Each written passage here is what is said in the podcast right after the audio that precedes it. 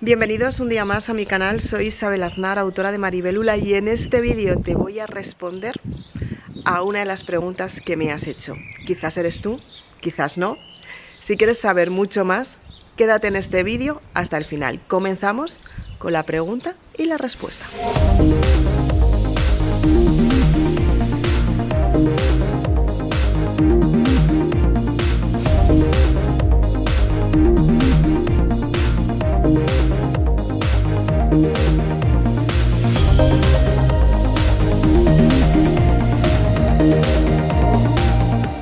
Entonces, bien, ¿cuál es la pregunta que me ha hecho una de mis suscriptoras? La pregunta la tengo justamente aquí, en el teléfono. Ahora mismo os la voy a decir.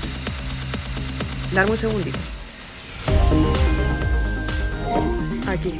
Me encantan tus publicaciones. ¿Qué estudiaste para saber tanto de espiritualidad? Eso es lo que me pregunta Isabel. Y yo la respondo.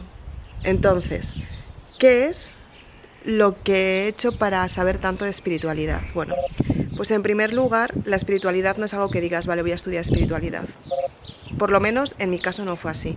En mi caso fue que, bueno, pues nací con unos sentimientos, con una conexión diferente, con unas sensaciones diferentes que yo la exponía a mi madre y mi madre no entendía. Mi madre no sabía cómo podía sentir pues ciertas presencias que no estaban materialmente encarnadas en esta vida. ¿no? Entonces, bueno, pues a raíz de preguntarla muchas veces, mi madre llegó un momento, pues como que yo notaba que sentía miedo. Entonces en ese momento dije, vale, quizás este tema no lo tenga que tener con mi madre. Entonces, pues a partir de ahí hubo un periodo en mi vida en el que yo lo seguía sintiendo, pero no lo compartía. ¿Qué fue lo que realmente me hizo a mí saber lo que era la espiritualidad y estudiarlo, porque no es que digas, vale, voy a estudiar espiritualidad, o no es que sea un estudio que esté ahí y que esté al acceso fácilmente de todo el mundo, es como un camino que tienes que ir andando y tú vas descubriendo poco a poco a medida que lo transitas, ¿no? Entonces a mí lo que me pasó es que tras una experiencia que viví de una temporada bastante oscura que cuento en Maribélula, me di cuenta que estaba desarrollando otro tipo de sensaciones que iban más allá de lo normal. O sea, lo que todas las personas tenemos como sensación, o sea, como tener esas corazonadas, eh, darnos cuenta que hemos pensado algo y de repente ha surgido, que a lo mejor hemos soñado algo y de repente ha surgido, o que de repente pues ha pasado algo en nuestra vida, justo me están llamando al teléfono, eh, o que de repente ha pasado algo en nuestra vida y nos hemos encontrado con que hemos tenido que crecer en este sentido, ¿no? Entonces, ¿qué es lo que sucede? Cuando estamos viviendo esta experiencia? Pues en primer lugar, lo que sucede es que tenemos el primer despertar de la conciencia, ¿no? Es como una sensación de haber vivido una experiencia sin darnos cuenta que esa experiencia está ahí. ¿Cómo, ¿Cómo se explica esto? Tú no eres consciente de que has vivido una experiencia mediante un viaje astral. Y de repente, cuando estás en tu día a día, te das cuenta que esa experiencia ya la has vivido. Eso, por ejemplo, es un viaje astral, ¿no? Tu alma sale de tu cuerpo, hace un recorrido, se entera bien de la experiencia que ha vivido y vuelve a encarnar, ¿no? Entra otra vez dentro de tu, de tu cuerpo y tú recuerdas esa experiencia como si hubiera sido un sueño, pero en realidad es una experiencia que ha vivido tu alma en otra, en otra dimensión, estando tú dormida. Pues experiencias como estas son las que empiezan en el despertar de la conciencia, en lo que es realmente la espiritualidad. Es una conexión que tienes contigo misma, es una conexión que dices, wow, posiblemente este camino que me está mostrando mi ser superior, mis guías espirituales, Dios, Alá, como lo quieras llamar, es un camino que me va a llevar hacia mi libertad, que me va a llevar a crecer espiritualmente. Y muchas veces, aunque lo rechaces, lo tienes que andar, porque es lo siguiente que te toca descubrir en la escala evolutiva. No hay ninguna persona que sea mejor persona por ser más espiritual o, menos. Las personas nos caracterizamos por las experiencias que hemos vivido, por la sabiduría que tenemos con estas experiencias y en lo que nos hemos convertido. No hay ni mejores ni peores. Aquí estamos para compartir, para respetar a la otra persona en la situación en la que está y para juzgar lo menos posible aunque no lo creas, es así. Cuando tú estás viviendo una experiencia, cuando tú estás en un momento de crecimiento espiritual, tú empiezas a tener ciertas sincronías. Son experiencias que vas viviendo y tú las encuentras como una señal porque tú captas la vibración que te está enseñando algo que desconocías. A partir de ahí tú dices, wow, esto va muy en serio porque estoy aprendiendo un montón de cosas nuevas simplemente porque estoy siguiendo señales y son señales que me están dando resultados. Estas señales te guían hacia un lugar diferente, te enseñan quién eres realmente. Entonces, para entenderlo más, es cuando tú empiezas a estudiar ciertas terapias, por ejemplo, Reiki, para abrir los canales energéticos. En mi caso, psicoenergética. Estudié Reiki al principio, después estudié psicoenergética, que es lo que me llevó a entender lo que son las emociones, lo que tiene que ver con el cerebro, lo que tiene que ver con los órganos, cómo es nuestra vitalidad, cómo somatiza un, órgano. Cuando tú vives esta experiencia, lo que te das cuenta es que tu espiritualidad está creciendo. Te estás dando cuenta que estás siendo señales, que te están dando resultados y que te están llevando a un camino diferente. Entonces, ¿qué fue lo que yo hice? Pues en primer lugar estuve estudiando Reiki sin saber a dónde iba, lo cuento en el libro El amor es el camino hacia el perdón, una compañera mía con, la, con quien estudiaba anteriormente y con quien trabajaba me llamó por teléfono para decirme que, que bueno, que iba a hacer un curso de, de Reiki y poco antes me habían hablado de un curso de Reiki que podía ser muy bueno para lograr la espiritualidad, pero yo lo veía más como si, fues, como si fueran masajes, algo similar. No entendía muy bien lo que era, hasta que me vi en ese curso haciéndolo y de repente a partir de ahí mis capacidades empezaron como a, ir a mejor, como a desarrollarse más. Yo sentía más, yo quería pues como conectar más conmigo misma, quería aprender muchas más cosas y demás. Y resulta que a partir de ahí mi vida cambió.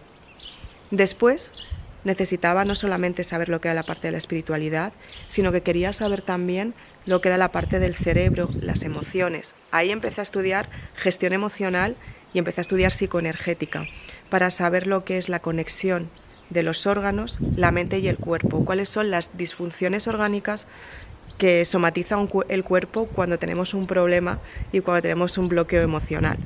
Algo que aprendí que fue maravilloso, primero para mí y también para compartirlo con las personas que bueno, pues han leído la saga Maribélula. Después hay una parte que ya cuando entiendes lo que es la espiritualidad, lo que es la energía, lo que son las emociones, cómo estamos conectados, necesitas conectar a lo que es la parte material. Qué es lo que quieres vivir, qué es lo que quieres experimentar, aparece la ley de la atracción, qué es lo que quieres atraer, en quién te tienes que convertir para ser una persona mucho más grande. A partir de ahí ya empiezas a tomar acción. ¿Qué es lo que quieres descubrir en tu vida? Estas son las preguntas que te puedes hacer. ¿Qué es lo que quieres conseguir? ¿Te ves toda la vida así?